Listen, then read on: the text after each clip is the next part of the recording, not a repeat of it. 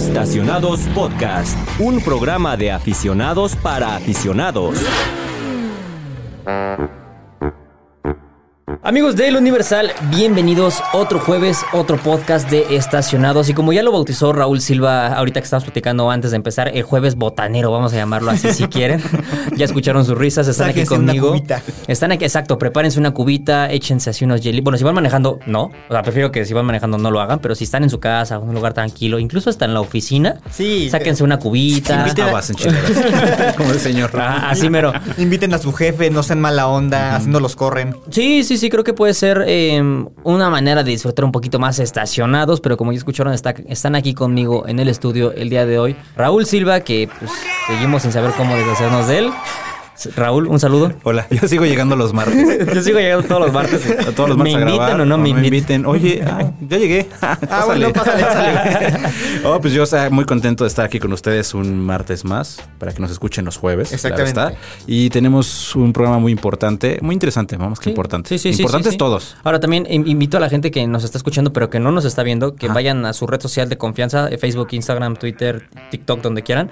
Porque vamos a subir el video de cómo se ve Raúl sin gorra. Es, es un mito, o sea, pueden, pueden pedir un deseo, de hecho, ¿eh? Es porque uso mucho gorra. Yo no sabía que traía Sí cabe- tiene que tenía pelo. cabello. Sí, yo Ajá. tampoco sabía. Cuando güey. tengo el cabello largo, como ahorita, Ok.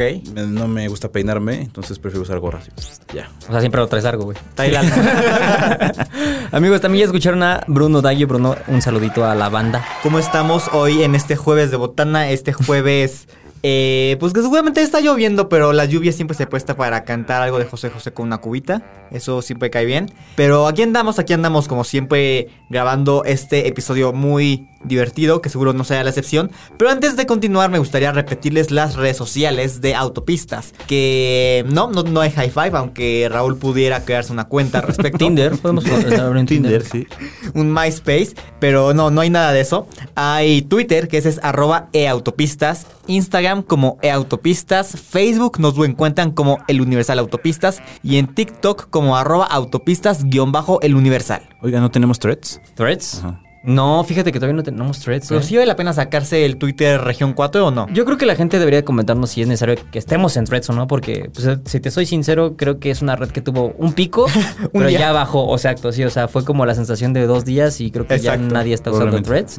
Pero bueno, ¿por qué no, por qué no lo hacemos así? Vamos a, a preguntarle a la gente en redes sociales una encuestita, ya saben, así de ¿quieren que tengamos Threads? Sí o no. Y pues ya que ahí nos contesten, ¿no? Oigan, el, plat- el programa de hoy vamos a platicar de algo que es más personal que informativo, slash educativo, es, es, es algo que va a ser opinión 100% nuestra, no influenciada por nadie, 100% sincera, directa, y es un tema más de... de cómo es que nuestra pasión por los coches nació, cuáles son nuestros coches preferidos, aquellos que nunca nos han gustado. Y no solamente me refiero a que porque se manejen mal o porque mal consumo, sino que genuinamente, genuinamente digas, ¿sabes qué? Es que este coche no me gustaba. O sea, no, no me gustó su diseño, no me gustó cómo se veía, Ok. eh, etcétera, etcétera, etcétera. Entonces, el día de hoy, señoras y señores, allá en casita o en su coche, donde sea que nos estén escuchando, vamos a abrir nuestro corazón hacia ustedes. Vamos a Tomémonos mano. acercarnos. Es como si nos diéramos un abrazo, usted, querido Radio Escucha, y nosotros aquí en el estudio. Es Van a- de secundaria. justamente van a comprender quiénes somos en verdad aquí y por qué es por lo que nos estamos dedicando a esto. Además de nuestro coche favorito, ¿están de acuerdo? Sí, de. Bueno, aparte también, para que la gente se vaya enterando y se vayan quedando y vayan escuchando lo que viene, vamos a hablar acerca de mm, una prueba que Raúl Silva tuvo estos días, que es básicamente la opulencia sobre ruedas. Es como un, es como un edificio acostado. Híjole, es un sí. departamento Eh, de la condesa con llantas. Fácil, fácil. Sí, sí, y además se mueve muy bien. Eh, más adelante le vamos a dar detalles de ¿Quién se mueve muy bien? Tu- la, digo, la camioneta. Ah. Ajá, sí. Este, me refiero a la Jeep Grand Wagoneer L, L. o sea que es brutalmente grande. Ya, ya se enterarán después en el tanto en impreso como en redes sociales, como en todos lados. Pero aquí van a escuchar primero un- unos pocos detalles acerca de la camioneta. Y dos, también tenemos unos datos curiosos, ¿no? Que vamos a estar contando. Así que, pues bueno, los invito a que se queden. ¿Les parece si empezamos con el programa? Venga. Venga, que se ¿Sí? empiece. Va, pues démosle. Bueno, a mí me gustaría comenzar esta parte que es como nuestro tronco principal de este programa, eh, dejando algo en claro. Los tres que estamos aquí en la mesa, en el estudio, aquí en la 3 veces H redacción de El Universal, como ya hemos mencionado anteriormente, es porque nos encantan los coches. No estamos aquí de rebote, no estamos aquí porque yo quería hacer deportes, pero nos tocó coches.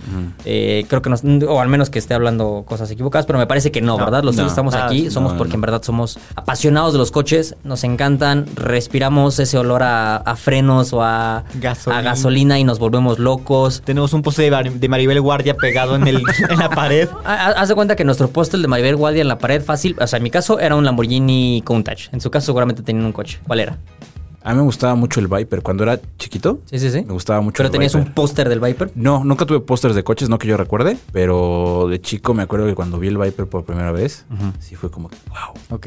¿Tú? Yo tenía un Viper porque seguramente se acuerdan de estas ferias del libro que habían en las escuelas, que pues además de libros vendían como que lápices, plumas y pósters. Y pues no- no era dedicado a coches, pero de rebote sí habían pósters de coches. Y me acuerdo que mi mamá me compró un póster de un Beetle, en ese entonces el New Beetle, en verde.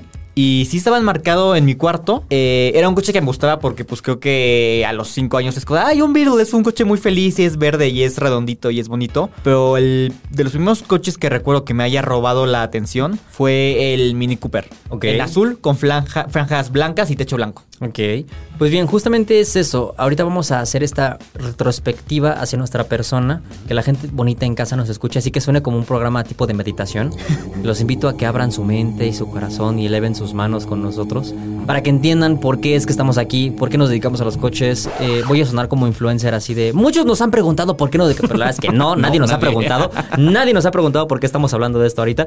Sin embargo, creo que es interesante para que la gente conozca quiénes somos en verdad, por qué, por qué hablamos tanto de coches, por qué respiramos, comemos, dormimos, soñamos con coches. Y ¿te parece si empezamos contigo, Raúl? Cuéntanos un poquito de tu historia. O sea, entiendo que por ahí de 1820 que eras niño, Ajá. no había tantos coches. Es más, creo que ni siquiera se habían inventado los coches A mí como me tal tocó todavía. eh, la prueba de manejo del Forte. Ah, claro, sí, pero claro. De, de hecho te tocó hasta el prototipo, Sí, ¿no? O sea, como 50 años, sí. Me mandaron de avanzado una preserie. Te mandaron de preserie del Forte. No tomó las fotos espía, Eh, todo camuflado. ¿Pero cuál era la pregunta? Que me, me- me interesa que me cuentes. Haz cuenta, imagínate que estás contándole a, a- a alguien que te está entrevistando así de Ajá. señor Raúl Silva. Sí. Cuénteme, ¿por qué nació su amor a los coches? El amor a los coches. eh, ¿Dónde? ¿En qué momento nace? Yo creo que es heredado de mi abuelo y de mi papá. O sea, desde chico siempre tuve como la presencia de los coches. Mi papá cambiaba de coche eh, cada rato. Era periodista también. Era, era periodista automotriz. No precisamente, pero me acuerdo que mi papá cada cierto tiempo de repente me asomaba y llegaba con un coche diferente, ¿no? De repente llegaba con un Phantom convertible o con un Mustang o cosas así. Y, y, yo creo que me transmitió como ese gusto por los coches. Mi abuelo, el último coche que le un Mustang 67. Entonces, es definitivamente heredado, pero incluso no solo porque hay gente que, pues, conozco gente que su familia es de coches y él es como el negrito en el arroz y no le gustan. Aquí... El Chevrolet Mustang, el Ford Camaro. Ajá. Desde chiquito los Hot Wheels, los, el propio DeLorean, creo que cuando yo tenía 5 años fue cuando vi por primera vez la película de Volver al Futuro, la 1 o la 2, no me acuerdo. Cinco años. Ajá. Y la viste en el cine, No, supongo. no, no, la veía en, en, Beta- en Betamax en casa de mi abuela. Mi tío tenía una, una, una videocasetera beta y tenía los cassettes de Volver al Futuro. Volver al futuro Ajá. con Michael, J. Fox, Christopher Lloyd. sí, sí, sí, sí, ese intro con la baja, claro, güey, claro, sí. y lo ponía y me acuerdo cuando vi el DeLorean por primera vez, pues yo creo que fue cuando me voló a la cabeza el coche. Ok, ok, ok, Entonces, ok. Creo que si no tienes ese amor por los coches, definitivamente no, no tienes esa primera impresión de un auto. Claro, o sea, sientes que literal lo tuyo es desde que naciste, güey. O sea, Pues desde que yo me acuerdo tengo carritos, güey, ¿sabes? ok, ok. Es que yo creo que esto lo traigo platicaba con, con mi novia. Creo que los niños tienen dos opciones. O se vuelven adictos a los coches o adictos a los dinosaurios. No hay más. creo. Sí, Sí, ¿no? sí, o sea, sí. no, no hay, no hay punto medio. ¿Te gustan los coches? ¿Te gustan los dinosaurios? A nosotros creo que nos gustaron los coches. Exactamente, Sí. sí. A, a ti, Bruno, cuéntanos un poquito de dónde nace este gusto hacia los coches, eh, dónde te enamoras de ellos. Híjole, un poco coincido con Raúl en el sentido de que, o sea, desde que tengo memoria han habido coches a mi alrededor de en cuanto a Hot Wheels. eh, tenía un cochecito de estos cuando, aprendes a caminar que como empujas como con los pies, como de pedo picapiedra. Que mi mamá decía que le daba durísimo y que en el aeropuerto de Monterrey iba corriendo detrás de mí porque yo iba a mil por hora. Pero también, o sea, no sé si sea heredado o sea un gusto adquirido. O sea, sinceramente no sé si hay algún psicólogo que nos explique esto, que lo haga. Eh, a mi abuelo también le gustaban mucho los coches. A mi bisabuelo le gustaban mucho los coches. A mi papá le gustan los coches. Entonces como que siempre... O a sea, mi he tatarabuelo le crecido... gustaban los coches. tataratata- Él inventó los coches. A Hernán Cortés, que era mi tatara. este, no sé, creo que, creo que sí hay algo ahí genético, quizá, no sé, que alguien científico nos, nos explique esto. Pero igual desde que tengo memoria, Hot Wheels, cochecitos a escala, revistas de coches, que si el póster, que si la maestra de español maneja no sé qué coche y los demás era como de, ¿cómo sabes? O sea, eras stalker de la maestra Un español, las, las seguías a todos lados. Algo así. Muy bien, muy bien. Em, Yo te pregunto a ti, ok, Luis. ok, te escucho, te escucho. Luis, A ¿a qué momento o cómo nació tu amor a los coches? Yo creo que mucho tiene que ver de los videojuegos.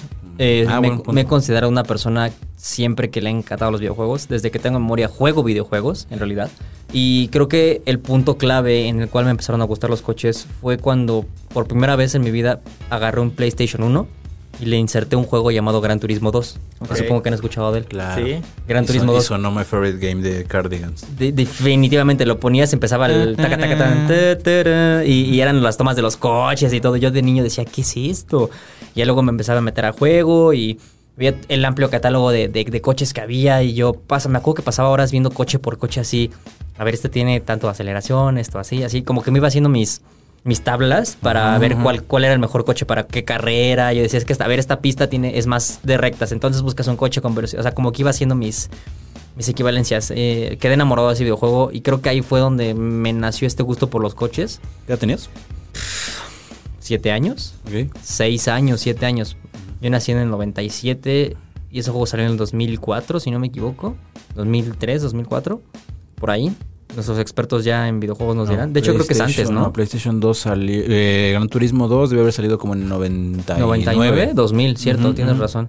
Sí, sí, sí, completamente cierto. Porque yo me acuerdo que no lo hagan niños, pero yo compré ese juego pirata. O sea, yo, yo comentaba la piratería en ese entonces. El 80% de los usuarios de PlayStation 1 comprábamos juegos piratas. Pues es que era facilísimo comprar un juego pirata en ese Claro. entonces, ¿estás de acuerdo, no? Pero no lo hagan, ¿eh? Es malísimo. Tenemos un podcast pilata. Eh, No, no, no quiero que al rato salga la copia pirata de estacionados y consuman, no, mejor consuman lo original, por favor. Eh, ahora que si nos estaría chistoso que si nos encuentran haciendo el centro en un DVD de cinco episodios de estacionados, cómprenlo y nos lo mandan porque eso estaría muy cagado. un USB con todos los episodios. Primera 100 temporada éxitos. completa. en MP3. Shark DJ. Y sale la voz de. DJ de- papá payaso.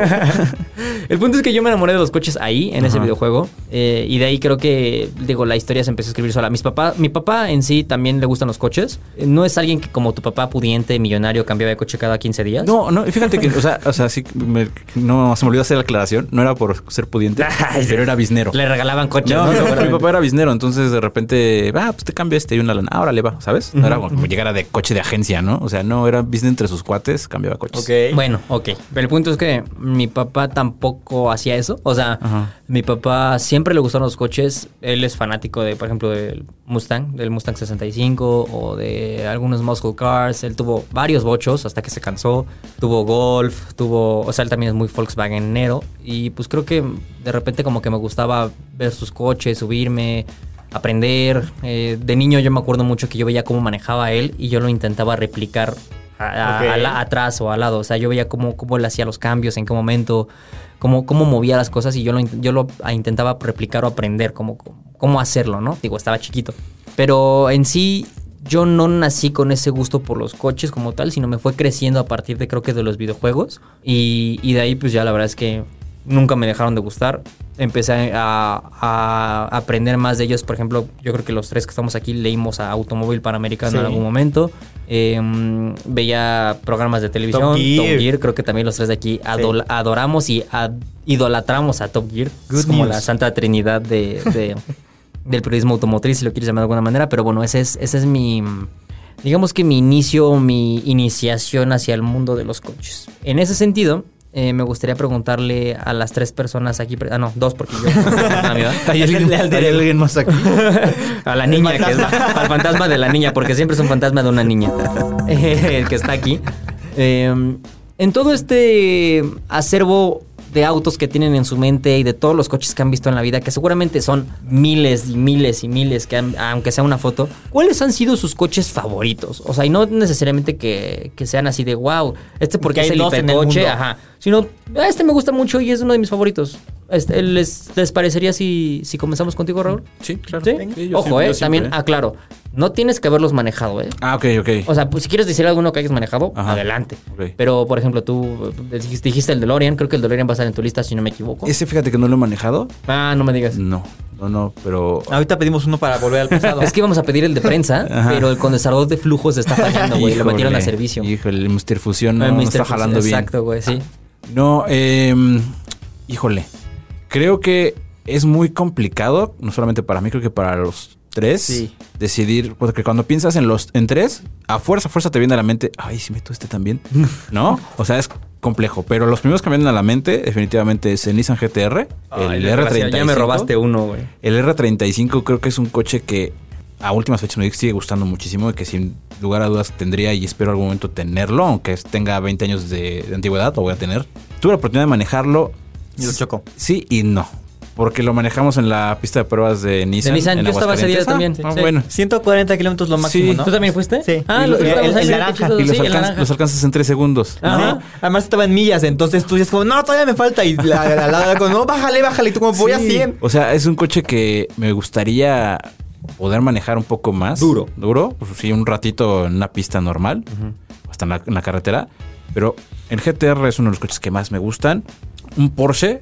Creo que ahí puedo generalizar porque hay muchos Porsches que me gustan, sobre todo el 911. Creo que es un coche desde sus inicios hasta en un 911 GT3 RS. Ujú. Pero yo me quedaría con un Turbo S. Creo que es de los coches Gran decisión. los favoritos. Y ya después creo que, no sé, creo que es donde entra donde no sé cuál meter. Me gusta desde un Skyline, un Hakosuka de los 70s, Claro, el Hakosuka, güey. hasta, no sé, me gusta un Ferrari FF. Me gusta... Es bien, es bien ¿Y complicado. uno que güey. hayas manejado? O sea, ¿tu coche favorito que hayas manejado? El Turbo S, tuve la oportunidad de manejarlo en ¿El 911 Pegaso. Turbo S? Ajá.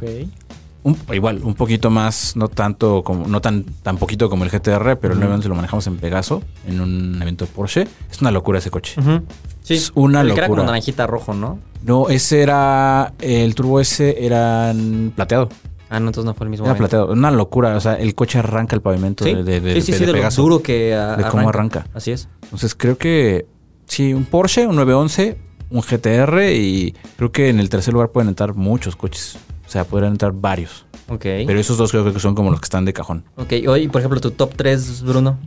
Híjole, quizás no sea tan eh, deportivo como Raúl, pero creo que sí sería más asteric, como diría la chaviza. Eh, bueno, quizás sean coches que no he manejado, pero se hacen coches que son súper bonitos que incluso al día de hoy, después de más de 10 años de que salieron a la venta, son coches que, o sea, me tengo y volteo a verlos y hasta que no se van, no regreso a donde estoy, a lo que estoy haciendo. Uno de ellos es el Alfa Romeo Vera. El Brera. Ah, se me hace Brera, sí. hermoso. En rojo con interiores eh, bellecitos si se puede mejor. Me parece un coche espectacular, increíble, súper bonito. El Peugeot RSZ. El otro día viendo en la calle me acordé de ti. Es que me parece una genialidad el techo, o sea, la parte de atrás, la forma del techo y el medallón que es como una cúpula doble. No sé, me parece un coche muy bonito, bonito, muy bonito. Muy, muy bonito. Caprichoso, si me lo preguntas. Sí. Sí, sí, sí. Yo me acuerdo que en, en la prepa, un güey de generaciones arriba de mí, perdón que te interrumpa, Dale, dale. llegaba en esos a la escuela. Qué envidia. Y yo decía, ¿por qué? No, o sea, ¿qué es eso? Está muy bonito. es muy, muy, muy bonito. Adelantado a su época, Sí, definitivamente. sí, sí, ¿no? sí. Hoy en día ya encaja. Sí, Sí. o sea, creo que ese coche adaptado al lenguaje de diseño actual de Peugeot, Estaría tanto por dentro como por fuera, sería una locura. Sí. Sí, sí, sí, sí. Y en tercer lugar, yo creo que Audi RS6 Avant. Porque una- tienes. una vagoneta, Exacto, claro. exacto. Tienes el manejo de un sedán superdeportivo, el espacio de una camioneta porque cajuela gigantesca que cabe en no sé cuántas personas muertas allá adentro. Tienes un diseño que se ve súper agresivo, súper.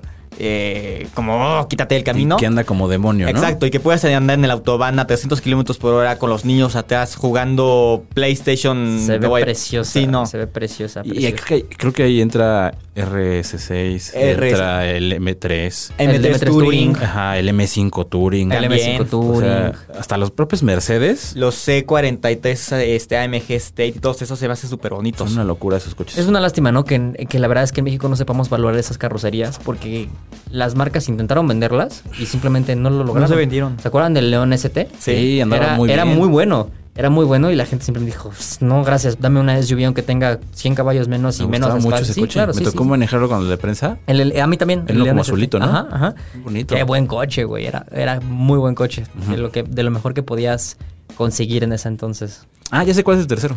¿Cuál? Mi coche. Speed. Mi coche me gustaba mucho desde que, desde que lo vi por primera vez. Me acuerdo que el- un vecino tenía uno. Pasaba por ahí casi diario, lo veía y decía, puta, qué coche. Ay, Quiero uno. Me gustaba muchísimo. Hasta que... Se te hizo. Se me hizo. No lo usa porque tiene coche de defensa. No lo uso. Sí, exacto, no lo usas. No, ahí está, se gasta. O sea, estás contando una historia motivacional aquí en este podcast. Persigan sus sueños. Sí, tarde o temprano llegan.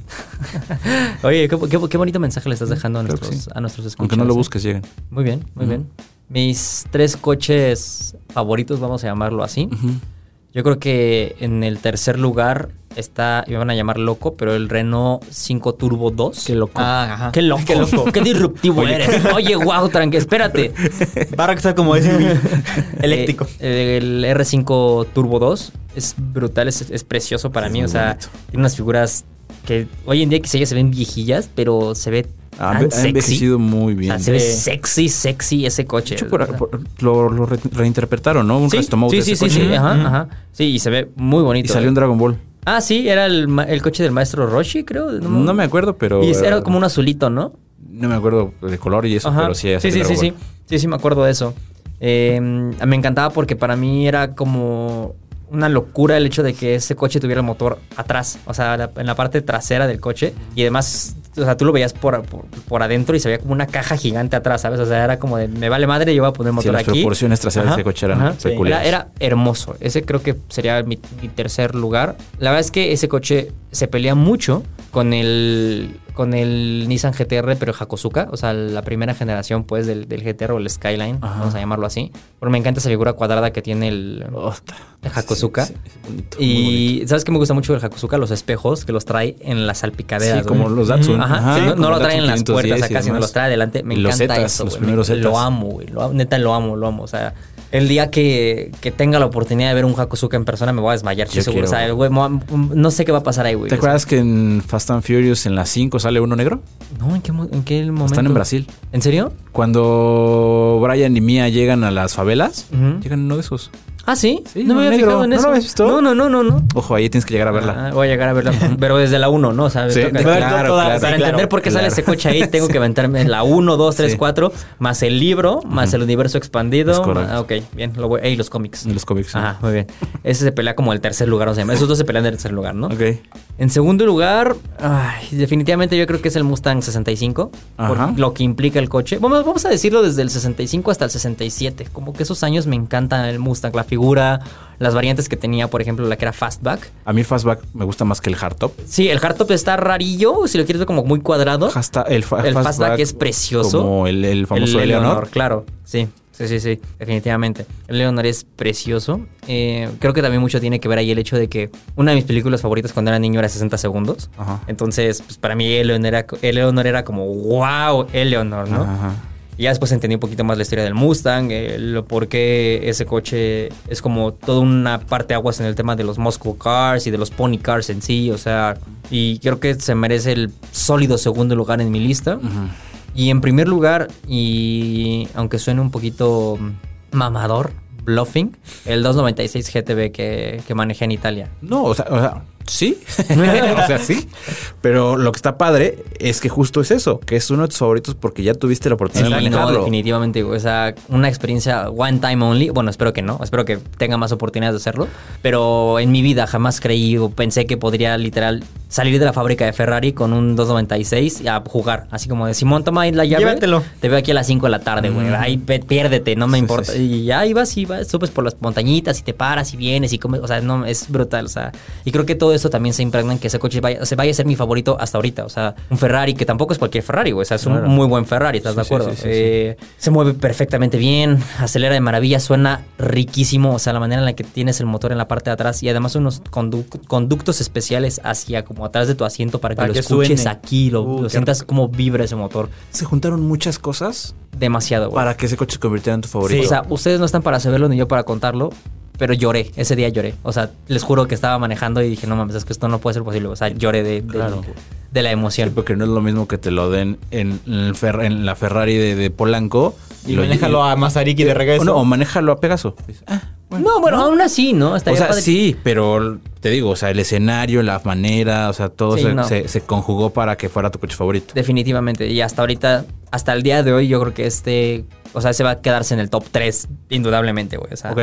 Espero que en el futuro pues podamos manejar coches más cabrones o más potentes o en lugares más especiales o no sé, ¿no? Pero definitivamente creo que ese coche es un, un punto y aparte en una historia de, de- de mi vida. Pero pasando como a ese tema, ahora vamos a llamarlo contrario. No, no me gustaría decir coches que odian porque no se trata de eso, pero coches que simplemente nunca les gustaron, no tragaron o, o algo en sí de algún coche, por ejemplo. Yo voy a poner un ejemplo para que vayan viendo en el tono en el que vamos a llevar esta conversación. Hay unos rines que tiene, si no me equivoco, el Fiat Punto, que son cuadrados, que parecen como cuadrados, ¿los han visto? Que son, obviamente el rin es circular, pero el diseño es un cuadrado. Sí, creo que No lo lo soporto. No los- o sea, lo veo y me pongo de malas. Lo veo y digo, ¿a quién, a quién se le ocurrió diseñar un rin tan feo, güey? O sea, pero tan, tan feo. digo, el coche puede ser muy bueno, no lo sé. tú. La verdad es que nunca he manejado uno de esos, pero eso es, eso es algo que me molesta de ese coche. O sea, eso lo pondría en mi top tres cosas que más me irritan de un coche. ¿De un lo, coche? Lo veo y me pongo de malas, güey. O sea, puedo ir con mi novia por la calle, jajaja, jijiji, ¿no? Y veo eso y me, me convierto en Hulk, güey. O sea, digo, no mames, que, o sea, me, me quiero. Lo- le lanza una piedra. Sí, o sea, sí, güey, se me rompen los pantalones, la playera, así, güey, me convierto, güey, me convierto. Eso, por ejemplo, para mí, para ustedes. Tú- ah, por ejemplo, a mí hay, hay cosas que no me gustan. No tengo nada en contra de Volkswagen, mucho menos. Pero creo que los baguetos han llevado es, al, al punto en el que me caiga muy gordo ese tipo de cosas. Ok. Hay unos rines en especial, hablando de rines, de los Real GTI, me parece que hace dos generaciones. Son como un rey. No sé, ahorita les enseño la foto. Me molestan. Porque aparte los empezaron a agarrar en los Ventos, en los Jetas, en Sí, los Boras. Ya, ya sé cuáles te estás hablando. Unos que ne- tiene, no tienen los vilos expuestos, sino es una tapa. Mm, no, o sea, son bitono. Ahorita se los enseño. Me caen muy gordos esos Como esos los rines. del Vento Sound Something Edition. Ahorita los busco. Ajá. Y los de osito. ¿Has visto los de Ah, osito? sí. Eso, eso. Un no- saludo, a, Ana- un saludo a Ana Pau, mi novia, porque ella le quería poner de esos a su Fiat 500 hasta que le, di- le, di- le dije, no, a ver, o sea, A ver, le quitó hasta la que, que le quitó el anillo de compromiso. no, sí, los rines de osito no son una patada. Y se me está yendo. Ah, y otro de Volkswagen, los arlequines. No. Ay, sí, a mí no me gusta. A mí no me gustan. Opinión encontradísima Espérame, no, aquí. espérame. Los arlequines originales. Ajá. Producción, suénenme una campana de box porque aquí nos vamos a partir nuestra Los madre. arlequines, o sea, los intentos de arlequín Ajá. me caen muy gordos. Güey, no tienes un arlequín, no lo hagas. Y si lo vas a hacer, hazlo bien. No, es que además es un arlequín fake porque le ponen como una puerta de un color, pero que ni siquiera de los arlequines, así un color Sí. X porque es, fue una puerta de deshuesadero, Sí, sí, sí. Más la De tapa de la de de cajuela de otro coche. A eso ajá. voy, el arlequín me parece, o sea, un coche. Al arlequín ah, sí está bien, los originales sí. Ok, arlequín Los original sí. Sí, los intentos de arlequín. Para la gente que no entienda que es un arlequín, es una versión que sacó Volkswagen. Si no me equivoco, debutó con el Golf Con el Golf. mm, de hace como tres generaciones o cuatro De generaciones. las primeras, no recuerdo Desde exactamente el- cuál. La tercera generación. Ah, están en la, sí, la- están en la séptima, séptima ahorita. Según yo fue la Sí. tercera. Sí, bueno, por ahí de la tercera generación, Volkswagen sacó una versión del Golf que era como con diferentes colores. Y no es como que sean colores uniformes así de de aquí para acá verde, de aquí para acá rojo, sino una puerta era verde, la otra puerta era roja, el cofre era amarillo, la parte de atrás era Azul. azul. O sea, eran como diferentes colores y la gente lo intentó replicar así pues, súper fake a De veces. que en su de- Jetta de sexta generación. Ajá, ajá, ajá. De hecho, hay uno que me gusta mucho y es un corrado arlequín que sacaron que también Ah, es especial. bonito. Ese está, ese está bonito. Por eso a mí me encantan los, los, los arlequines, güey. Digo, se ven bien. A mí sí me gustan. A mí también. Sí, o sea, a mí no me desagradan, o sea, están chidos. Pero digo, los intentos, los malos intentos de arlequín. De que azul seda con blanco candy. Sí, sí, brother, no lo hagas. Ok, pero coches, Raúl Silva, que te que no digas, "Mm, esto simplemente no, no me traga. estos pinches rines, perdón, estos. Ah, los, de- los redonditos. Ya, ya, ya, ya, ya. No, Ajá. los redonditos son Ajá. bonitos. No, a mí no me Parece que son como unas cucharas ahí. Como, Sí. como de Ladybug. No me gusta, no lo soporto. Pero bueno, algo que un coche que no me guste, pero que no me guste que lo vea y diga, eh, o que Simplemente no entiendas por qué existe. O por qué existió. O que digas, eso no me genera nada. Es la cosa más gris. No me... eh. no, no puedo decirlo. ¿Nos van a vetar? sí, mejor no. Pero te puedo decir, sí, no, no puedo. ¿De qué países? Del de moda ahorita. Ya. No sé, antigua y barbuda. No puedo decir, hay muchos coches de ese país ok. que Bruno estuvo viviendo ya. Ah, claro, por un que rato. no, no, güey, no. Ok, ok, ok, ok. Sea, Pero, no, no, no. por ejemplo, históricamente, yo, yo podría decirte uno de mi caso, el Ryan Robin. Ubicas cuál es, ¿no? El de Sí. tres ruedas que digo, esa Sí, madre, sí. ¿por qué existió, güey? O sea, cagadísima verla voltearse, ¿no? Ya hay un chingo de videos que te, te hace reírte de ver cómo se voltean. ¿Sabes cuál? En su tiempo, en Pero su dices, momento mm. me caía muy gordo. Después ya lo entendí. el Cross Tour, el Honda el Cross Tour. Ah, ajá. Ah, claro, un genio adelantado a su época. Exactamente. En su momento decía qué cosa tan Como la, horrible. la, La la cura cura ZDX. ZDX. Ajá, exactamente lo mismo. Me hacía horrible, no entendía el por qué coche tan horrible. Y creo que muchas personas pensaron lo mismo, por eso no se vendió. Sí, sí. Y hoy en día lo ves tan normal Sí, como cualquier claro. otro coche. Ese coche creo que sería un, no, Un no sé si un hitazo, pero sería más aceptado. Honda, regresa a la Cross Tour, por favor. Sí. Creo que podrías elevar tus ventas. Eh, Si tienes algunas dudas, comunícate con Raúl Silva. Ya tiene todo un eh, desarrollo de producto para. Exacto. para Ella sabe qué motor, qué colores. Si tenemos que optar por uno, ese. Cross Tour. ¿Tú? Yo, híjole, creo que aquí puedo encender este, la llama de la discordia con mucha gente.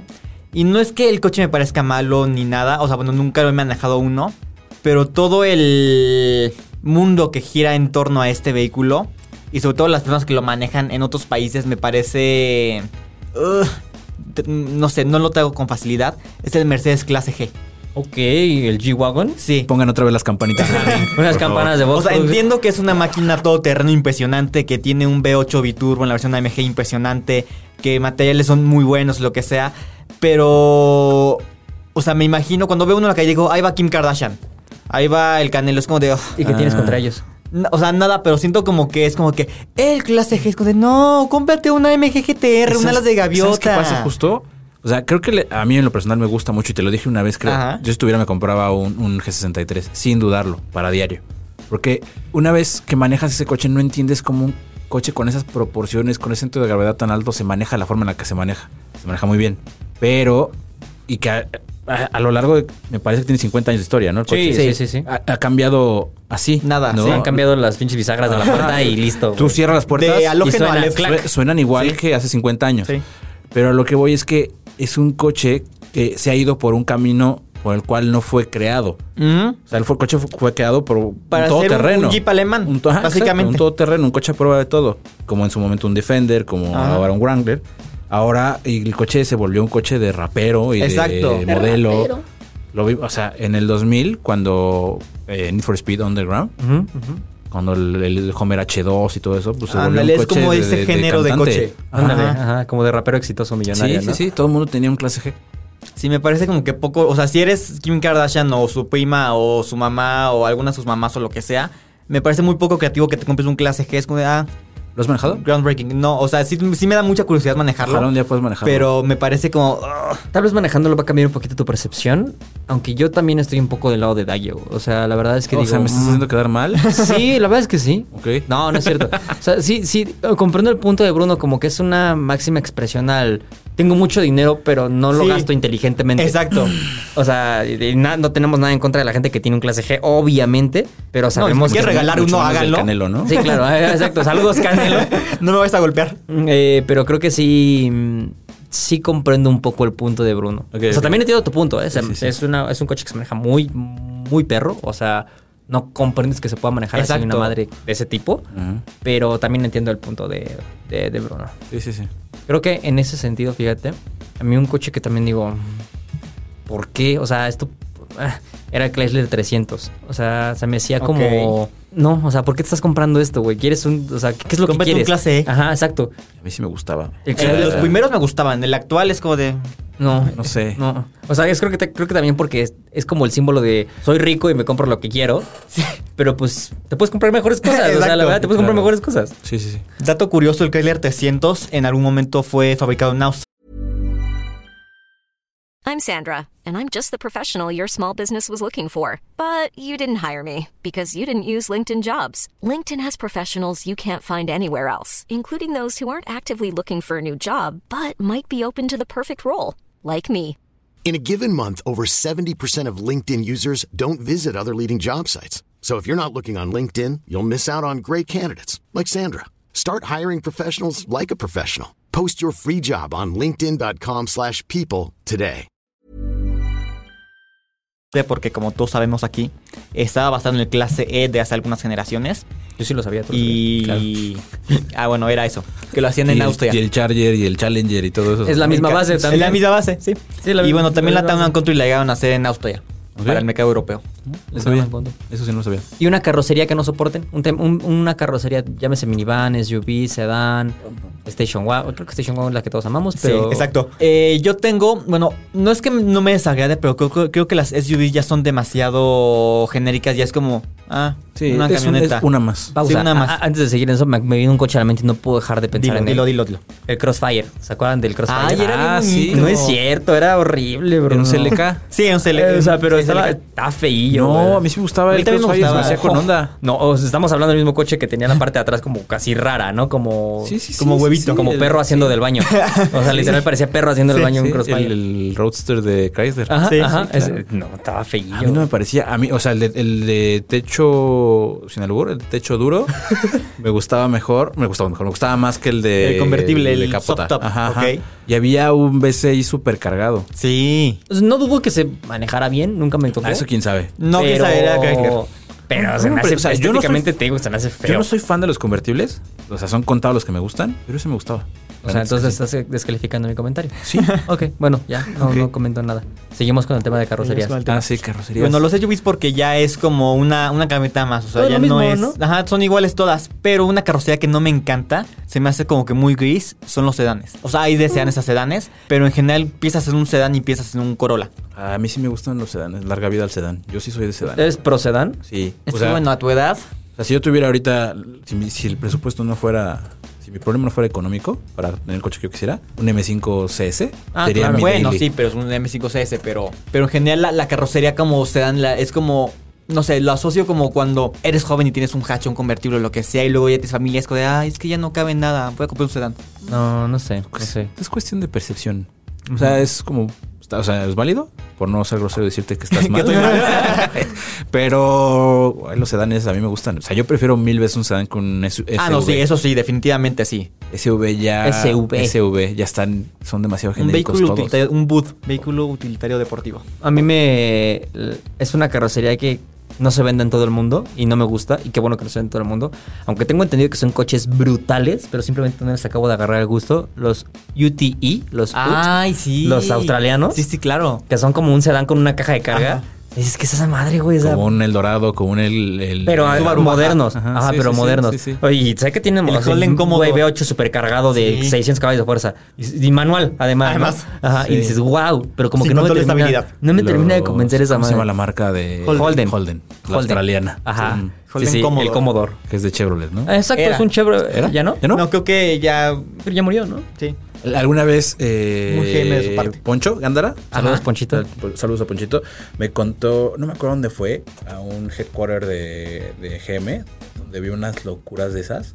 Coches así súper potentes, sedanes, con unas máquinas que dices, güey, no entiendo, o sea, no cre- creerías que existía eso. O sea, que eran coches de homologación, Órale. que nunca salieron al mercado. Pues de hecho, el dato. Bueno, lo El- mejor lo guardo para los lo datos de- curiosos. Lo, lo guardo para los datos curiosos. como el coche Ajá. que, que estuvo ayer. Ajá, sí, yo sí. le guardo ese dato curioso, guardo ese dato curioso. Va. Pero bueno, entonces, ¿algo más que quieran agregar a este tema? ¿No? Eh, amamos los autos. es claro, sí, eso. Creo, creo que Eso. aquí mencionas un punto importante. Creo que aquí los tres y con otros colegas con los que he platicado, los que sabemos de coches, y no es por eh, creernos expertos, valoramos y queremos y apreciamos las vagonetas. Sí, ¿eh? Realmente. Larga vida a la es- vagoneta. Exacto. Es la carrocería perfecta. Hashtag eh, Keep Station Wagon Alive, ¿no? Ay, a sí, por favor. Hashtag Pray, hashtag Blessed, hashtag Like for Like. Espero tener la oportunidad de un día ir a Europa a manejar un, Un Station Station Wagon. Imagínate León, manejar el literal, M3 León. Touring, güey. El MT Touring. En el autobahn. Y después te pasas al Nürburgring. Y con las maletas en la cajuela, porque claramente. Eh, sí, sí, un- pues, así, güey, la periquera, eh, la Ir a carreola. 340 kilómetros por hora y ver retrovisar y que me venga flasheando las luces un... Un M5, Sí, eh, no. tu- eh. Sí. sí. Señores, señores, pues bueno, recuerden, aquí amamos los coches, no discriminamos. No. Simplemente cada quien tiene sus preferencias, sus gustos, sus disgustos. Eh, me gustaría, o nos gustaría más bien saber qué coche les gusta a ustedes, cuáles les encantan y cuáles simplemente dicen, eh, estos me- ni me vienen ni me van. Eh, para eso tenemos las redes sociales, eh, que Bruno nos va a recordar porque él es el que siempre las tiene Yo a la soy el mano. que siempre las tiene a la mano, es correcto. Se las recuerdo que estamos en Twitter como arroba eautopistas, en Instagram como eautopistas, en Facebook como el Universal Autopistas y en TikTok como arroba autopistas el Universal. También nos pueden dejar un comentario por, por llamada. De hecho, pueden llamar al 56 58 Hacer 11 un- 11. Ese no es el teléfono de Locatel. El 53 95 90. ¿Cómo es el Ticketmaster? 53 Ah, 25 9000, ¿no? 25 Ah, 9000. 9000, Así es, exacto. Ticketmaster, si estás escuchando esto, ya mejora tu servicio de recoger de boletos porque es horrible. Sí. Eh, pero bueno, ese no era el punto. El punto es que dejen sus comentarios y pasamos al siguiente tema. Queridos radio escuchas, ¿se dice radio escuchas o podcast escuchas? Podcast. o Podcast escuchas. Stream Podcast escuchas. escuchas. Bueno, querido Escuchas. escucha, sí, querido escucha. Eh, si nos siguen las redes sociales del Universal Autopistas, se habrán dado cuenta que los días anteriores llegó a la redacción un coche que francamente es muy difícil de, de comparar con algún otro. Quizá por ahí con Cadillac Escalade, pero yo creo que todavía está arriba, ¿eh? O sea, en términos de, de- de lujo y de ¿Sí? equipamiento, creo que sí, se va para arriba. Em, Estamos hablando de la Jeep Grand Wagoneer L.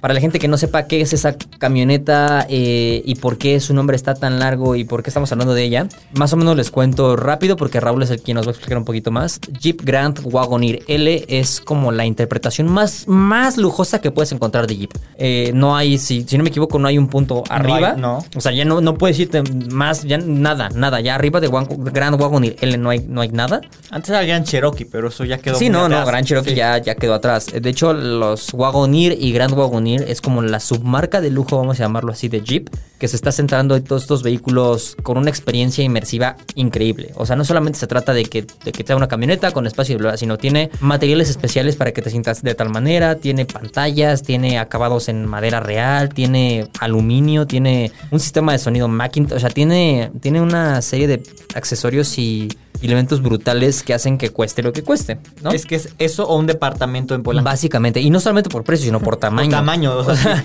tú, tú vas a, a una inmobiliaria y te dicen, tenemos un departamento de ca- 149 metros cuadrados o tenemos un, un Jeep Grand Wagoneer. De hecho, Wagoneer no paga tenencia. Paga Paga Paga predial, sí, de hecho. Y, y si tú vas hasta adelante, es un diferente uso horario de los de hasta atrás. Ellos van dos horas atrás, entonces... Oscurece primero Ajá. adelante, güey. Oscurece primero adelante y atrás ya después. O sea, es de- así es con, con Gran Wagoneer. Pero Raúl la tuvo a prueba una semana. Sí. Eh, cuéntame un poquito de tu experiencia. Más que me digas, es que tiene un motor, que Sí, de no, hecho no, no. trae el motor, el, El nuevo motor, el Hurricane. Hurricane, que se hace en. México. Eh, pero quiero que me cuentes esa experiencia porque nosotros los mundanos y simples mortales rara vez nos vamos a subir a una camioneta de esos. Así que quiero que nos cuentes qué se siente estar ahí. Sí, no. Básicamente porque no caben nuestros es- estacionamientos. No, sí, de hecho sí. No es porque no tenga 3 millones y medio de pesos, no. Eso sí. No le he quedado otra vez. Es que no cabe, pues ya dásela, Raúl. Exacto. A él sí le cabe. Como Eh, vives, también. como vives abajo del puente, nada más te estacionas ahí, listo, güey. Justo no quería hacer como teto en, en los, en los datos, porque eso me gustaría que se Lo leyeran. leyeran, porque va a salir publicada, por supuesto, en el suplemento. Eh, es una experiencia. Creo que Jeep hizo una declaración muy fuerte, es decir, aquí estoy y puedo entregar tanto uno de los vehículos, es que es el vehículo más capaz, todoterreno más capaz que existe en el mercado, como el más lujoso. Como dirían por ahí, se sacó el, y lo puso sobre la mesa, Sí. ¿no? Y dijo, Esto es mío. Esto es lo que traigo y mírenle, pa. Mírenle, Y todos me chequenle. dijeron, ay, no, esto sí está Incluso más potente". que Range Rover. Sí, sí, no, creo que sí. Creo que incluso me atrevo a decir que está Jeep con Gran Wagoneer L. Se da un tiro con marcas de muy alto, o sea, Mercedes, BMW, Audi. O sea, no le pide nada. Y es que ni siquiera tienen productos así de grandes esas marcas. O sea, No. Es que no lo puedes poner al tú por tú contra nadie. Quizá te digo Escalade, pero Escalade Es se queda diferente corta. O sea, la verdad es que se queda corta. Escalade es un coche muy lujoso. Incluso la propia Navigator. Mm. Son coches lujosos, pero creo que no al nivel de, de Wagoneer. O sea, re- repito, creo que es una declaración de lujo muy fuerte de la marca americana. Desde cómo se ve, impone. Sí. O sea, son 5 punto... Siete. No me acuerdo la medida exacta. 5. Bruno sabe, Sí, 5.7. 5.7, porque Imagínate. yo me le iba a llevar, pero es que eh, genuinamente no A entra. en Bruno no le cupo. Literal, a Bruno Exacto. no le cupo. O sea, sí, sí, ay, no, mira, aquí yo la tengo Gran Wagoneer L, Ajá. 5.4. Pues yo también tenía idea de que eran No, 5.7. sí, sí, según yo 5.7. Tiene que ser 5.7 porque es la L. Es la, es la versión Ah, aquí está mal, justo porque Dragon, Wagoneer, Gran Wagoneer, Es tiene 5.4. 5.4 Así es. y está repetido. Hicieron, ahí hicieron más su chamba en la página web. Los Pero programadores ahí. Imagínate, son 5.7 Metros. metros. Es un pinche monstruo. Hay enorme. casas de Infonavit que miden menos de Sí. frente. Mi departamento es más chico, güey. O sea, con eso te lo digo todo. O sea, eh, es, im- es imponente. O sea, el- aparte el color blanco. O sea, es un coche que a nivel dicen look, tiene un look muy elegante. Estos cristales Sí. como entintados en doradillo, güey. Como así Sí, medio como plateado, sepia, como sí, color o sea, México entre los gringos. Ajá. O sea, el coche. México, película gringa. Dijeron, este va para México, póngale los cristales que van con su tono. Filtro México. Exacto. O sea, el coche impone. Es un coche muy elegante. Se ve un coche lujoso Sí. desde afuera. Iluminación LED, rines, los estribos electrónicos que sal- ah, se despliegan a la apertura de las puertas. O sea, creo que el coche por sí solo impone muchísimo. Ya el interior creo que sí ya es punto y aparte, no porque sea malo, sino porque es igual de bueno o mejor que el exterior. Tienes asientos obviamente calefactados, ventilados, tienes eh, enfriador, tienes una hielera, tienes eh, la doble pantalla, triple pantalla porque tienes el cuadro de instrumentos, tienes la central Ajá. y aparte tienes una para el copiloto. Ah, sí, una y pantalla atrás para el tienes copiloto. otra para los, los para controlar, controlar el aire en el asiento de atrás. Es correcto. Entonces tienes un sonido Macintosh que es dentro Ah, de... no, no. Aparte tienes otra, tienes, tienes el clúster digital. Ajá. Tienes la pantalla central, tienes la del copiloto Ahí y aparte tienes una pantalla oculta. Abajo de la Ajá, central. abajo de Ah, la central ajá. que mueves con un, con un botón, abre y cierra como un compartimento secreto. y es una pantalla Es una eso. pantalla. Ajá, ajá. O sea, creo que sí, en cuestión de, de- de- de tecnología, tiene mucha. Tienes un sonido Macintosh de 700 mil bocinas. Que para los que no sepan, Macintosh es de las marcas de hi-fi high-end. Ajá. O sea, sí es la más comercial, pero es una marca de alta definición audio, ¿no? Que se oye espectacular. Eh, híjole, el manejo. Tienes un motor Hurricane, que es el nuevo motor de- para los vehículos Jeep Ajá.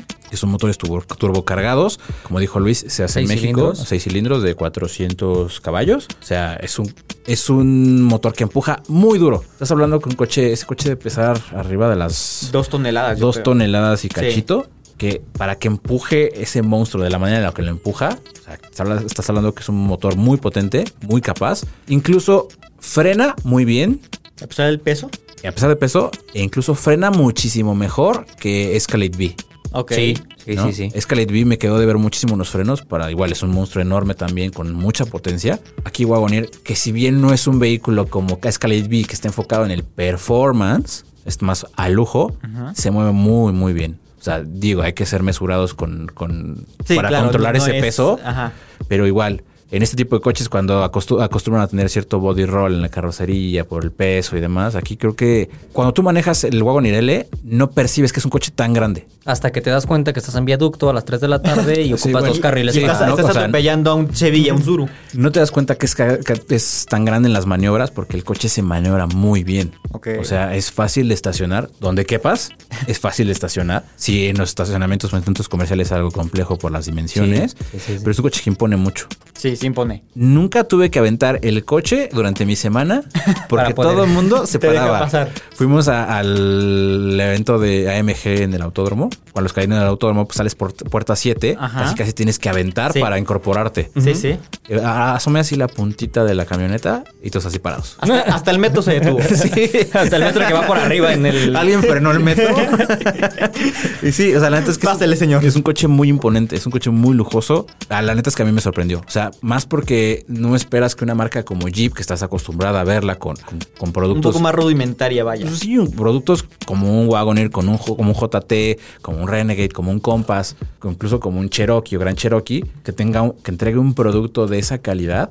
La neta es que sí, a mí me dejó sorprendido y me gustó muchísimo. Yo aquí tengo una pregunta, porque bueno, así como, como en su momento Seat y Cupra se dividieron, que aquí Jeep y Wagoneer, porque así viene en su página, o sea, ¿se le llama Jeep Grand Wagoneer o solamente Grand Wagoneer o Wagoneer para la corta? No, es Jeep Grand Wagoneer. Entonces es Sí, un nombre según muy largo. yo, todavía no está oficializado la separación de la submarca como la tal. idea es hacer una submarca del Así o como sea, igual que Cupra y Seat. Es correcto. Ok, sí. Exactamente igual. A pesar de que ya iba a saludar a la cámara, no tenemos cámara todavía, pero Lalo Villegas, que es jeepero De toda la vida. de toda la vida, dice, es que eso no debe haber sido Wagoneer, porque ya, ya no tiene la esencia de que toda no la sé qué". vida Lalo Villegas, o sea, como 450 años, ¿no? Un poquito más. Ah. Sí, sí, sí.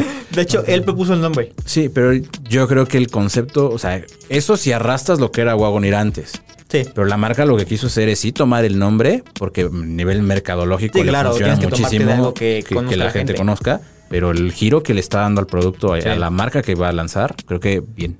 Para darnos una idea final de, de la camioneta, ¿cuánto cuesta, Raúl? O sea, no te dejé claro. No, no, lo- la verdad es que no. O sea, no, ¿cómo se solamente quiero que la gente escuche cuánto cuesta. O sea, que punto que dicen, eh, me anda ¿Y cuánta sobrando un cambiecito. Ja, ja, ja. Quiero gastarlo en algo. ¿Cuánto cuesta Grand Wagoneer L? Aquí en la página oficial de la marca jeep.com.mx, Ujú, Gran Wagoneer L. Oye, no, espérame, estoy viendo. Sí, aquí no viene como Jeep, ya viene como Wagoneer. Ok. O sea, ya no es Jeep, ya es Nada más dice Porque además en ninguna parte del vehículo dice Jeep. No, O sea, nada más tiene no, las siete justo barras en la eso. parrilla, pero... dice Wagoneer. Ajá, Ajá, dice ya no dice Jeep. Tienes razón, no me había percatado eso. Qué bueno que, no- que no he escrito la nota todavía.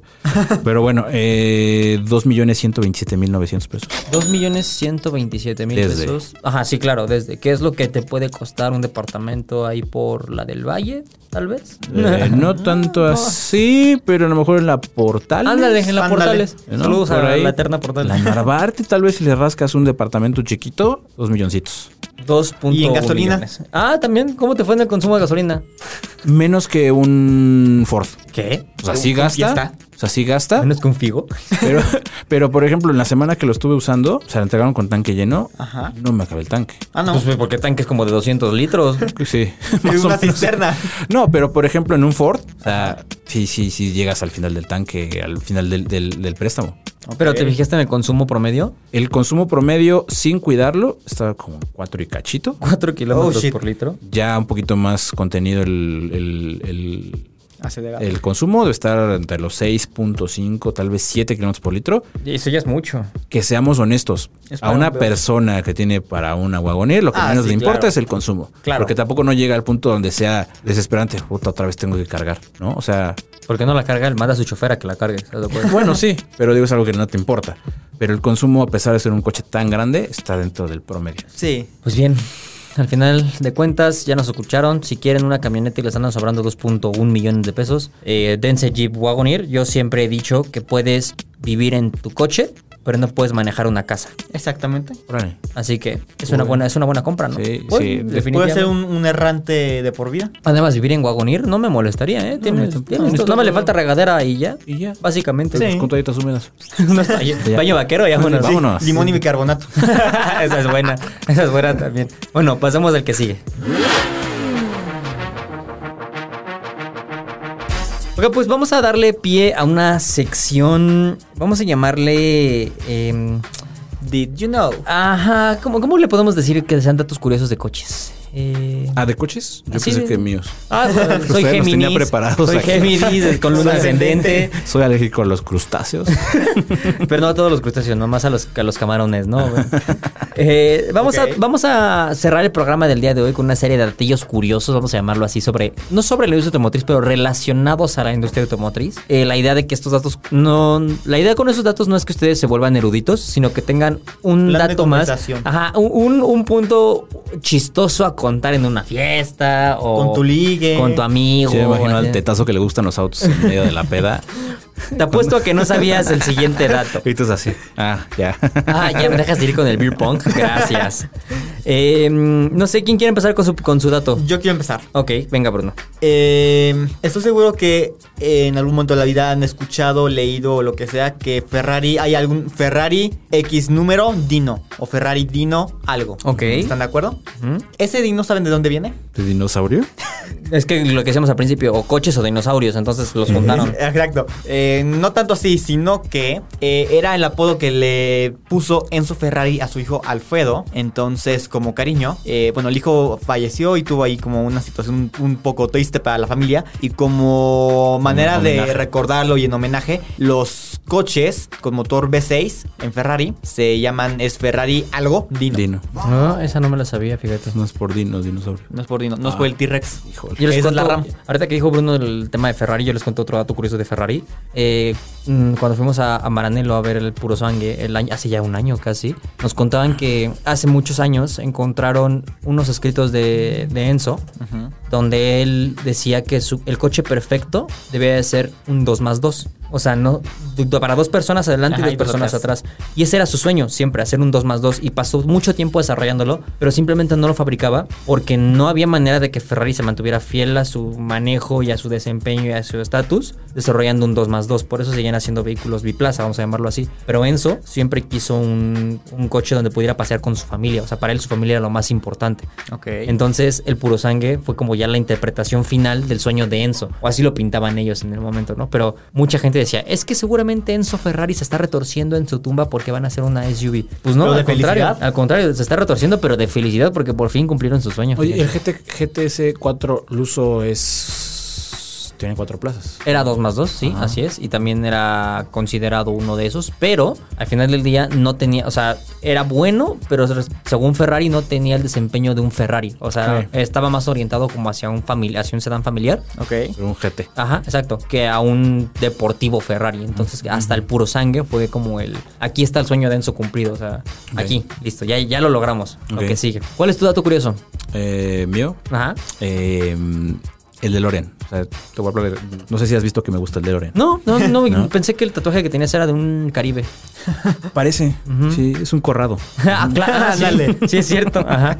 No, el DeLorean, la máquina del tiempo, sea, como todos lo conocemos, Ujú. utilizó un, un DeLorean de MC-12. Originalmente, para la película, no iba a ser un DeLorean. O sea, iba a ser un refrigerador. Así es. Ok. Así es. la máquina del tiempo iba a ser un, un refrigerador, sin embargo... Como un speakeasy en Polanco. Ándale. Así Abrías es la puerta y viajabas en el tiempo. En vez de ir a un bar, entrabas a un... a- viajabas en Con el los tiempo. dinosaurios. Ajá. El punto es que optaron por, por desechar la idea debido a que en ese entonces, como era una película familiar, tenían temor a que los niños Puedan abrir el refri y sin a el refri y pues obviamente podía llegar a tener resultados no tan gratos. Muerto de frío. ¿No? Sí. O sea, mejor que un niño intente llegar a 88 millas por hora en un coche a meterse en un refri. Claro. Seguramente Es más más seguro. Sí, claro. Es más seguro. Sí. Entonces ese es el dato. O sea, iba a ser un refri y no un, un DeLorean. Ahora que, que cuentas un poco el DeLorean, también tengo un dato curioso del DeLorean, por increíble que parezca y aunque parezca que lo estamos haciendo eh, en Planeado. guion. El dato curioso que era basura el coche, prácticamente. Aparte, de, de hecho, sí es bien sabido, ¿no? Que muy bonito y lo que quieras, pero según yo traía elementos Renault, Peugeot Volvo. y Volvo, ¿no? O sea, no me acuerdo si qué era de qué. O sea, si la caja era Volvo y el motor era Peugeot. No me acuerdo cómo era el, Mm. pero era una mezcla rara, ¿no? Eh, no, más bien, son dat- dos datos curiosos. El primero, ustedes ubican el DeLorean que no tenía básicamente pintura. O sea, era Acero inoxidable. el cuerpo de acero inoxidable pulido. Esto es porque según John DeLorean, el, el creador de la marca, no quería gastar dinero en pintura.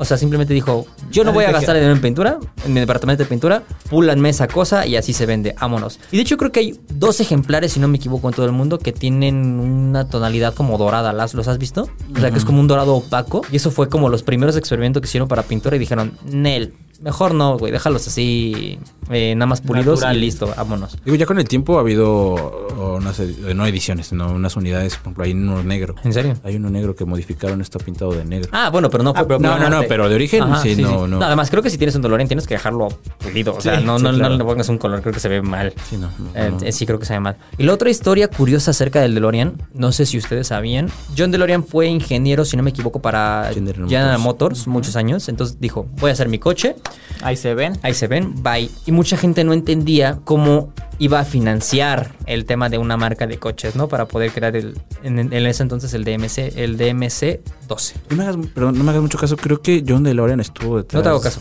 Del, del Camaro. Del Sí, Camaro. de, de uno Sí. de esos, no me Sí, acuerdo, ¿verdad? creo pero sí, sí, tu- sí fue- tuvo parte de la ingeniería del- de la parte deportiva de GM. Y, y resulta que años después, por ahí descubrieron más o menos, nunca se supo bien el tema y nunca salió a la luz oficialmente, pero descubrieron a John DeLorean con, con cocaína. O sea, resulta y dicen que toda la empresa fue un front para el poder traficar cocaína en Estados Unidos. Si no me equivoco, lo agarraron, o sea, la vez que lo agarraron, pues fue con 27 kilos de cocaína en un, en un hotel en, las, en Los Ángeles. Y después de varios juicios y demás, me, me parece que nunca se comprobó bien el tema, pero se dice por ahí que toda la historia del DMC-12 y la marca y demás solamente era un front para narcotraficantes. Que probablemente el proyecto estuviera financiado por el narco. Así es. Seguramente. Justamente, justamente. Pues eh, mira, no vamos a negar que esa época eh, los coches eran muy extravagantes. Claro. No, me, no, no se me haría muy Extraño. descabellado que el narco te dijera, hazme un coche extravagante porque lo quiero. No, no sé, no sé. Y aparte el, el proyecto del DeLorean era un barril sin fondo, o sea, Sí, era tan sí, ambicioso sí, que no tenía, o sea, no había manera de financiar un proyecto así y finalmente pues,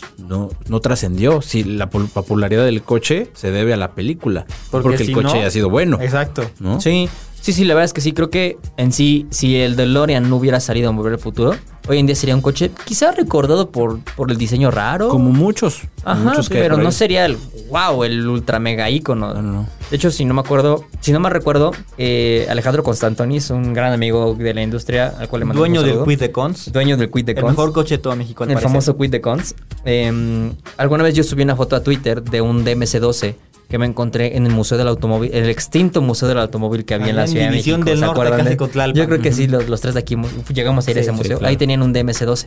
Y eh, cuando subí esa foto, Cons me comentó que era ese coche, él lo conoció perfectamente y que no tenía transmisión. ¿Cómo que? O sea, fue impo- es- ese coche fue imposible repararlo O de sea, la no era funcional. No, jamás. O sea, se descompuso la transmisión, lo intentaron arreglar, nunca pudieron, se la terminaron quitando y así lo movían sin transmisión. O sea, nada más lo tenían como Era un caparazón. Sí, sí, sí, sí, sí. sí. Coche de exhibición y ya. Exacto, exacto, exacto. No sabía exacto. eso, Y ¿eh? es- y fíjate que será una buena historia saber dónde quedó ese coche ahorita. Como el famoso McLaren F1 del Chapo. es otra Ah, es historia. verdad. Eso lo podemos platicar la próxima semana. Sí, sí, sí, sí. Él lo tiene. Ahí lo tengo. Tú lo tienes guardado, con razón no lo han encontrado, pa. Lo tapaste con una lona azul y listo, ya no lo Con la cara del presidente Ajá, arriba. Ajá, exacto, así de campaña política. Exacto. Eh, pero mejor no politicemos esto. Eh, ¿Algún otro dato que quieran dar? Yo ¿No? tengo una pregunta para ustedes que no sé si me vayan a saber responder, pero O ¿cuál sea, fue? dudas de nuestra capacidad para responder una Es pregunta. correcto. Ok. No, yo ¿Qué lo haría vino lo mismo. primero, el huevo o la gallina? no, no era eso. Lalo Villegas. Era, Saludos, Lalo. Eh, ¿Cuál fue el primer SUV o la primera camioneta de Bentley? Ah, no fue la. Bueno, hoy en día se vende la Ventaiga, si no me equivoco. Ajá. Pero no, fue una mandada a hacer especialmente para un sultán. No sé si el sultán de Bru- Bru- Brunei Ajá, o ajá, ajá. algún país así, pero Sí. este güey se mandó a hacer seis, si no me equivoco. Es ¿no? correcto. ¿Eh? Yo ¿Cómo me sé esa historia. Eh, esa historia. Dominator. Dominator, Sí, claro. sí, lo vi, no me acuerdo el nombre. Claramente. Es como, como Urus, no fue el primer SUV de Lamborghini. Exacto, el LM002. El LM002, el Rambo Lambo. Ajá, el Ese Rambo. Lambo. Ajá. Ah, Ese es un buen dato, fíjate. Sí, mucha gente piensa que el Ventaiga fue la primera SUV de. Bueno, de- oficial sí. Sí, de, de, de- Bentley. Sí. Pero. La otra fue bajo pedido, así como de, ah, me gusta ese diseño de coches, háganme seis, seis pero camionetas. Porque ni si, si ven las fotos, ni siquiera era SUV como tal. Era, como, un sedán crecidote raro. sí, tiene unas proporciones muy raras. Ajá. Y bueno, no hay especificaciones así muy concretas, pero sé que por la época, como le, Bentley tenía relación con Land Rover, que es un chasis de, de un Range Rover, entonces seguramente tiene como buenas capacidades, seguramente es un V8 enorme. Ah, Seguramente es basura ahorita. Sí, sí, sí. Sí, también. ¿Nunca se, han puesto, a- nunca se han puesto a preguntar qué le pasa a todos esos coches en colecciones así como esa? Por ejemplo, la del Sultán de Brunei. Que son más de 7000 coches. Imagínate, güey, tener 7000 coches. Nunca, si o sea- nosotros con 5 coches estamos vueltos locos. Sí, nosotros, exacto, para el especial que tuvimos, eh, juntamos ocho coches y ya no sabíamos qué hacer. Más la RAM, más. Ajá, ajá, sí. ajá. Estaba platicando con, no me acuerdo con quién, de Cristiano Ronaldo, ¿no? ¿Cuántos coches tiene? O sea, ¿cómo puedes llegar al punto en el que no te acuerdas qué coche tienes? Puedo ser rico, puedo ser guapo, puedo ser un gran jugador. Las personas tienen envidia de mí. Es que. ¿No? O sea, yo, yo, o sea, yo creo que si, si tuviera 30 coches, sabría qué coches tengo. Exacto, me sabía las placas de todos. No sé si las placas, pero El sabría. bin. El, el bin. Pero, o sea, llegas el momento en el que tienes tantos coches. O sea, 7000 coches es una mentada de madre. O sea, ¿cómo puedes tener 7000 coches? No, no, no, ni siquiera los vas a manejar. O sea, O sea, Ni siquiera sabes cómo es la llave. ¿no? Además, bueno, yo entiendo que ya es una cuestión más de poder, tal vez si lo quieres ver así, pero es como de, güey, ¿para qué quieres cuatro, nueve, once iguales? Con uno tienes es una obsesión. dos, tal vez, pero cuatro, cinco. Porque entiendes que hay unos que a lo mejor son, no se deberían manejar por Sí, conservar, ¿no? Claro. O sea, me imagino que eh, Don Juaira tiene en su garage, tiene algunos coches que, puta, mejor ni lo prendas porque... El de Tomaso, ese me tocó verlo. Un de Tomaso. ¿Cómo te tomas su pantera? ¿Negro? No, no, no. Uno, uno violeta. Con interiores como naranjita. Ah, el nuevo. sí. Ah, yo Está pensé que el pantera era el viejito. Pero sí, no, ese coche seguramente no lo usa. Nada más lo encienden para que no se muera y ya. Ujú, sí. Pero, pues, O sea, digo, yo hablo desde mi humildad, tuiteando desde mi camión Mercedes-Benz y el metro. Desde y el. Volvo Exacto. rojo que recorrí. Exactamente. Pero pues si yo tuviera un coche de esos, sí lo usaría. Pues es sí que para usaría. eso O sea, son. para eso se crearon en Claro. realidad. Sé que muchos coches son como joyas, si lo quieres de alguna manera. Pero es un coche. No deja de ser un coche, ¿sabes? No deja de ser algo que está hecho para que lo disfrutes hasta cierto Exacto. punto. Pues es que creo que hay una, delga- una línea muy delgada en el coleccionismo en el cual te clavas tanto que ya pierdes el propósito del principio del coche, que Me- es tenerlo para disfrutarlo. Me encanta este tema, pero creo que sí deberemos dejarlo para Sí, siguiente otro tema, sí, para otro episodio. Eh, porque sí nos da para mucho, ¿no? Eh, pero vamos abriendo conversación si les parece en redes sociales que la gente nos vaya poniendo eh, si para ellos un vehículo de colección se tiene o no se tiene que usar, ¿no? Vamos, vamos tanteando el agua a los camotes, como dicen por ahí. Y pues listo, pasemos a la despedida. Pues amigos, amigas, señores, señoras, señoritas, amigues, de todos incluidos en este podcast, hemos llegado al final de otra emisión más. Eh, nos, nos han escuchado hablar por un poquito más de una hora. ¿Estás cansado? Un poquito, Te noto cansado. Sí, la verdad es que han sido días muy pesados. Ya verán por qué, ya verán por qué. El día de ayer tuvimos la Nos tocó realización de este especial anual que, Qué mal la pasé ayer. hacemos. Sí, Malísimo. más de, terrible. Más de 3.700 caballos. Qué güey. Se- 3000 no se repita. Más una que en Toluca.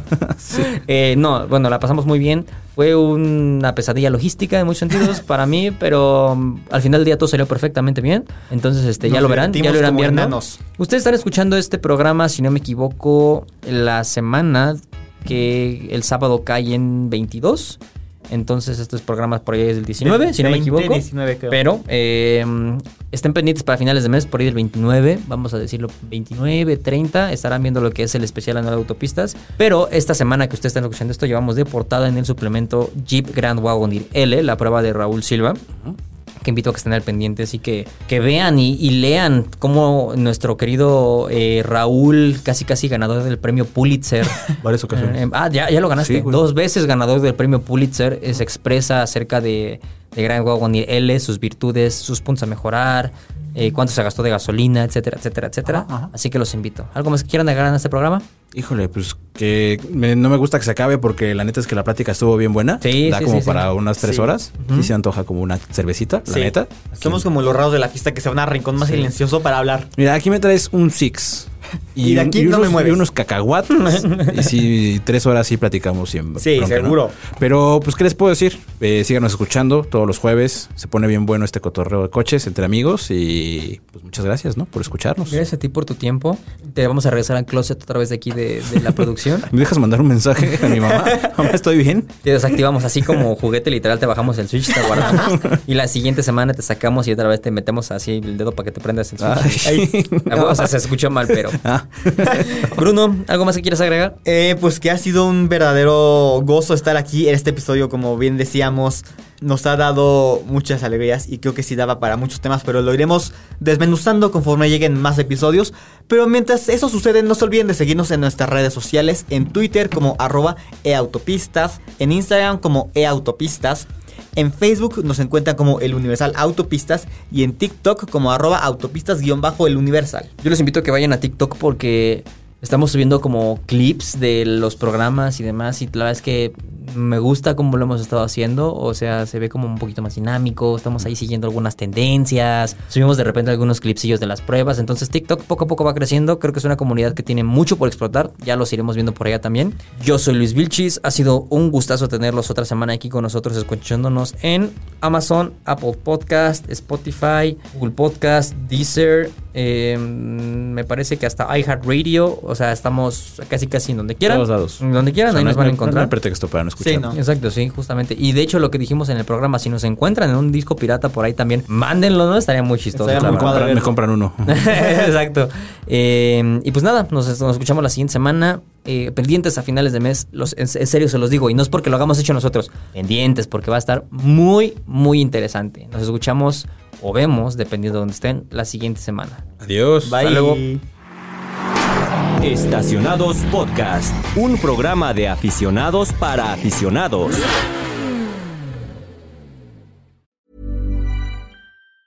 Hey, it's Danny Pellegrino from Everything Iconic. Ready to upgrade your style game without blowing your budget? Check out Quince. They've got all the good stuff shirts and polos, activewear, and fine leather goods, all at 50 to 80% less than other high end brands. And the best part? They're all about safe, ethical, and responsible manufacturing. Get that luxury vibe without the luxury price tag. Hit up quince.com slash upgrade for free shipping and 365 day returns on your next order. That's quince.com slash upgrade.